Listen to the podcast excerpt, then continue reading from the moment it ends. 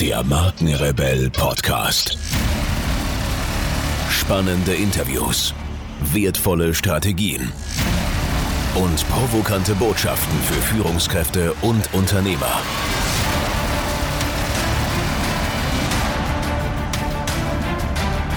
Stell dich den Herausforderungen der Digitalisierung und setze als Marke ein Zeichen. Von und mit Markenrebell Norman Glaser. Wie ihr wisst, empfehle ich hier im Markenrebell Podcast nur Dinge, von denen ich tatsächlich zutiefst überzeugt bin. Und heute möchte ich euch einen Partner vorstellen, mit dem wir selbst eng zusammenarbeiten.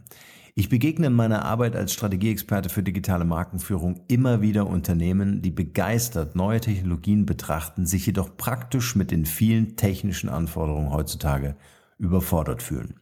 Boot AI ist der Ansprechpartner rund um das Thema künstliche Intelligenz. Dank langjähriger Expertise analysieren die Jungs und Mädels dein Unternehmen umfassend und öffnen dir den Weg zu verborgenen Potenzialen. Durch intelligente Datenanalyse, innovativen Produkten, Dienstleistungen, Prozessautomatisierung und viele mehr erreicht dein Unternehmen Gewinnoptimierung, einen höheren Skalierungsgrad und mehr Effizienz. BootAI bietet nicht nur Beratung für künstliche Intelligenz, sondern kann mit einer Taskforce auch KI-Anwendungen anschließend mit dir pilotieren und implementieren. Alle Infos zu diesem Thema findet ihr im Netz unter boot.ai und natürlich wie immer in den Shownotes dieser Folge. Oder schreibt mir einfach eine Nachricht und ich mache euch eine Intro. Und jetzt geht's weiter hier.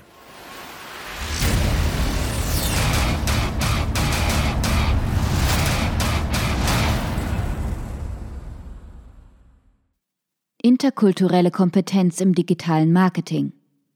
Interkulturelle Kompetenz im digitalen Marketing-Zeitalter. Internationale Markenführung.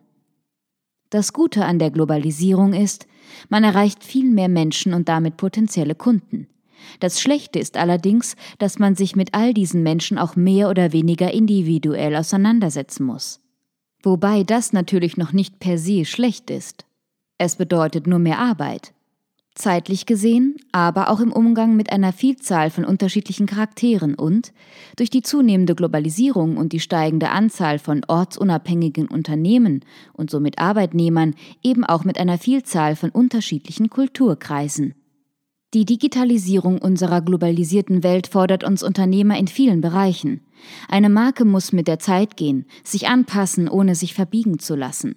Die Vermischung von verschiedenen Kulturen durch die Globalisierung ist dabei ein weiterer Faktor, der in der Markenführung beachtet werden muss. Interkulturelle Kompetenz ist plötzlich mehr gefragt denn je. Doch während Unternehmen ihre Mitarbeiter bereits standardmäßig in diesem Feld schulen, scheint die Dringlichkeit der Vermittlung solcher Kompetenzen im digitalen Marketing noch kaum angekommen zu sein. Wozu brauchen wir interkulturelle Kompetenz in der digitalen Welt? Dass das Thema interkulturelle Kompetenz im digitalen Marketing noch nicht so fest verankert ist wie in der Chefetage von großen Unternehmen, leuchtet erst einmal ein. Schließlich ist es ein leichtes, kulturelle Unterschiede und die damit verbundenen möglichen Schwierigkeiten vorherzusehen, wenn ein Treffen mit dem chinesischen CEO der Tochterfirma ansteht. Wenn man seinen Kunden jedoch nicht die Hand schüttelt oder sich vor ihnen verbeugt, was im asiatischen Kulturkreis wohl üblicher wäre, sondern sie nur durch einen Bildschirm erreicht, gerät eben leichter in Vergessenheit, wer da eigentlich am anderen Ende sitzt. Was aber unter keinen Umständen bedeutet, dass dieser Faktor egal wäre. Im Gegenteil.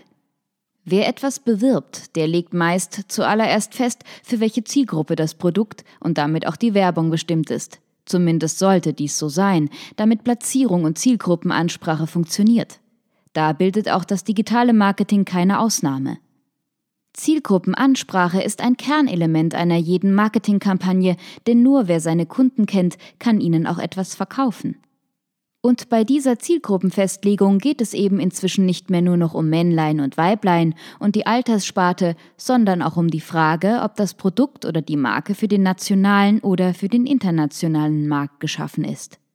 Nationaler oder internationaler Markt? Diese Frage beantwortet jeder für sich. Mehr Aufwand und dafür mehr Kunden?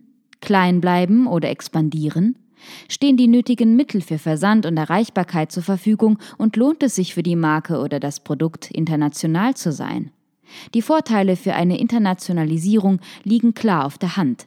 Ein größerer Kundenstamm und somit auch größere Chancen für einen höheren Umsatz, größere Bekanntheit. Die Nachteile sind allerdings ebenso deutlich. Mehr Arbeits- und Zeitaufwand, ein größeres Team und somit mehr Mitarbeiter, die entlohnt werden möchten. Eine größere Verantwortung und alles wird etwas unübersichtlicher. Die Entscheidung liegt bei dir. Hat deine Marke das Zeug zur Internationalität? Ist das überhaupt noch trennbar? Dies ist eine weitere Frage, die du dir stellen solltest. Denn selbst wenn du dich dafür entscheidest, deine Marke oder dein Produkt kleiner und national zu halten, kann dennoch eine internationale Nachfrage entstehen, welche es dann wiederum auszuschlagen bzw. nachzugehen gilt. Durch die ständige Präsenz in der digitalen Welt, ganz gleich ob national oder international ausgerichtet, besteht zumindest die Chance, international entdeckt zu werden. Durch international zugängliche Webseiten oder Online-Stores nämlich. Diese werden zwar mit gezieltem Marketing sehr viel sicherer und häufiger aufgerufen, können jedoch auch zufällig beim Surfen entdeckt werden. Denk zum Beispiel mal an eine nationale Gruppe wie Tokyo Hotel, die mit ihrem deutschen Lied Durch den Monsun, also einem Lied, das vorrangig für den deutschen Markt bestimmt war, auf der anderen Seite der Welt, nämlich in Australien und den USA, bekannt wurden, ohne dafür gezielt Werbung betrieben zu haben. Es kann also passieren, dass du dich zwar für einen nationalen Markt entscheidest, dein Produkt aber auf der anderen Seite der Welt so gut ankommt, dass es den deutschen Markt übertrifft und du gar nicht anders kannst, als international zu werden. Außerdem ist die Realität nun einmal inzwischen eine globale und digitale. Viele Menschen leben an selbstgewählten Orten und sogar das ortsunabhängige Arbeiten, das oft häufiges Umziehen oder gar keinen festen Wohnort mit sich bringt, kommt immer häufiger vor. Da wäre es doch schade, deinen Kunden dein Produkt vorzuenthalten, nur weil sie inzwischen an einem anderen Ort leben. Natürlich hängt das letzten Endes immer davon ab, was du anbietest. Manches lässt sich selbstverständlich nur national vermarkten, wie zum Beispiel die Dienste eines Steuerberaters oder Arztes oder ein Produkt, das spezifisch an deutsche Regeln und Richtlinien angepasst ist. Ist dies jedoch nicht der Fall, solltest du deiner Marke ruhig die Chance geben, international zu werden, bevor sie es von selbst tut. Interkulturelles Marketing. Worauf muss geachtet werden? Und wenn du dies tust, tu es richtig, womit wir beim Kernthema wären interkulturelle Kompetenz im digitalen Marketing. Ein international ausgerichtetes Marketing muss mehr können als ein Marketing, das nur auf eine Zielgruppe ausgerichtet ist. Oftmals haben Produkte verschiedene Werbungen in verschiedenen Ländern. Zum Beispiel fühlen sich arabische Großfamilien und vor allem die Mütter wohl kaum positiv von leicht bekleideten Bikini-Nixen angesprochen, die in der TV-Werbung einen McDonald-Burger essen. McDonald's existiert aber sowohl in Rio de Janeiro als auch in Berlin sowie Dubai. Drei Metropolen mit völlig verschiedenen Kulturkreisen, Sprachen und Wertesystemen. All dies muss bei einer guten Werbung beachtet werden. Ist dies bei der Sprache noch ein kleineres Problem, will man möglichst viele Nationalitäten gleichzeitig ansprechen, wählt man am besten Englisch. So können Wertesysteme oder traditionelle, kulturbedingte Gewohnheiten und Bräuche schon schwieriger werden. McDonald's passt übrigens nicht nur Werbung, sondern auch das Sortiment an. So gibt es in Indien eine Vielzahl an vegetarischen Gerichten, die es in Deutschland nicht gibt. Solche kleinen Veränderungen können auch für deine Marke wichtig sein, um in einem anderen Kulturkreis positiv angenommen zu werden. Auch Produktnamen müssen manchmal zwangsläufig abgeändert werden, da wir in Deutschland sonst einen Rolls-Royce Silver Mist statt einen Rolls-Royce Silver Shadow hätten und in Spanien gäbe es statt einem Mitsubishi Montero einen Mitsubishi Kleiner Wichser, deutsch für den spanischen Ausdruck Pajero und auf das Modell Mitsubishi Pajero bezogen. Neben dem Was muss auch das Wie im interkulturellen Marketing gelegentlich abgeändert werden. In Deutschland funktioniert Werbung beispielsweise wie auch in Österreich vor allem über das Eisbergmodell. Bei diesem Modell gibt es eine sichtbare bewusste Ebene, also zum Beispiel was gesagt oder gezeigt wird, und eine unterbewusste Ebene, der Teil des Eisbergs, der unter Wasser liegt, die emotional auf das Wie reagiert, also welche Stimme das Gesagte vorträgt und welche Emotion das beim Zuhörer auslöst. Eine hektische Stimme kann zum Beispiel aufweckend, aber auch anstrengend wirken, während eine sehr tiefe Stimme ein wohliges, aber unter Umständen auch schläfriges Gefühl bewirkt. Werbung, ob nun digital oder nicht, arbeitet seit Jahren mit dieser unterbewussten Ebene, und da verschiedene Kulturkreise Emotionen und Erfahrungen unterschiedlich verarbeiten, kann dieselbe Stimmlage in verschiedenen Ländern ganz verschiedene Emotionen hervorrufen. Neben der Kunst, Sprache, Stimme oder gesellschaftliche Prägungen richtig einzusetzen, gilt es jedoch vor allem auch, Tabubrüche im interkulturellen Kontext zu vermeiden. Interkulturelle Fauxpas vermeiden und interkulturell kompetentes Marketing richtig betreiben. Zwei Wörter Fingerspitzengefühl und Information. Ohne diese beiden dürfte deine Kampagne relativ schnell gegen einen Baum fahren. Wer sich in internationales Marketing stürzt, ohne seine Kunden und deren Gewohnheiten und Bräuche zu kennen, der muss sich nämlich nicht nur darauf einstellen, nichts zu verkaufen, sondern auch darauf, sich einen interkulturellen Fauxpas, französisch Fehltritt, zu leisten und für sich und seine Marke einen Imageschaden davon zu tragen. Man stelle sich vor, die oben genannten Autohersteller hätten die Bedeutung ihres Automodellnamens nicht vorher einmal gegoogelt, bevor sie es in den jeweiligen Ländern auf den Markt brachten. Einen kleinen bis mittelgroßen Skandal hätte das wohl nach sich gezogen. Ähnliche Gefahrengebiete sind Farben. So wird Braun in Deutschland noch immer, unbewusst oder nicht, mit der Nazizeit und Adolf Hitler in Verbindung gebracht. Gibt es also keinen guten Grund, sein Produkt in Brauntönen zu halten, zum Beispiel wenn das Produkt aus Holz ist und somit im Marketing eine Verbindung zu diesem Rohstoff geschaffen werden soll, sollte man sich die Farbwahl noch einmal überlegen. Solche Verbindungen mit Farben, Geräuschen, ja sogar mit Menschen, die als Werbegesicht dienen, gibt es in allen Ländern. Dies heißt natürlich nicht, dass du jetzt ein Experte in Farbpsychologie werden musst, um deine Kampagne auch im Ausland zu starten. Dir sollte jedoch immer bewusst sein, dass es klug ist, einen Experten aus dem jeweiligen Kultur- oder Religionskreis zur Rate zu ziehen oder sich zumindest im Vorfeld ausführlich über alle Eventualitäten zu informieren.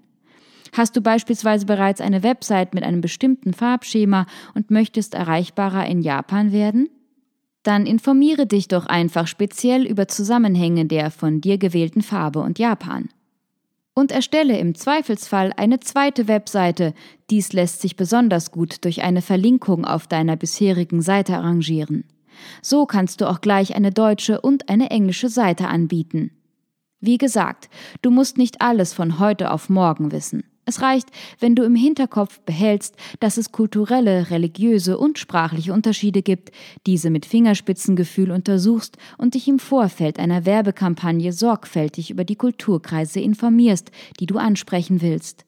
Behalte außerdem im Auge, dass du eventuell in verschiedenen Ländern auch verschiedene Werbekampagnen starten musst, wenn du dich dafür entscheidest, ein Global Player zu werden. Setzt du dies um steht einer Internationalisierung deiner Marke nichts mehr im Wege.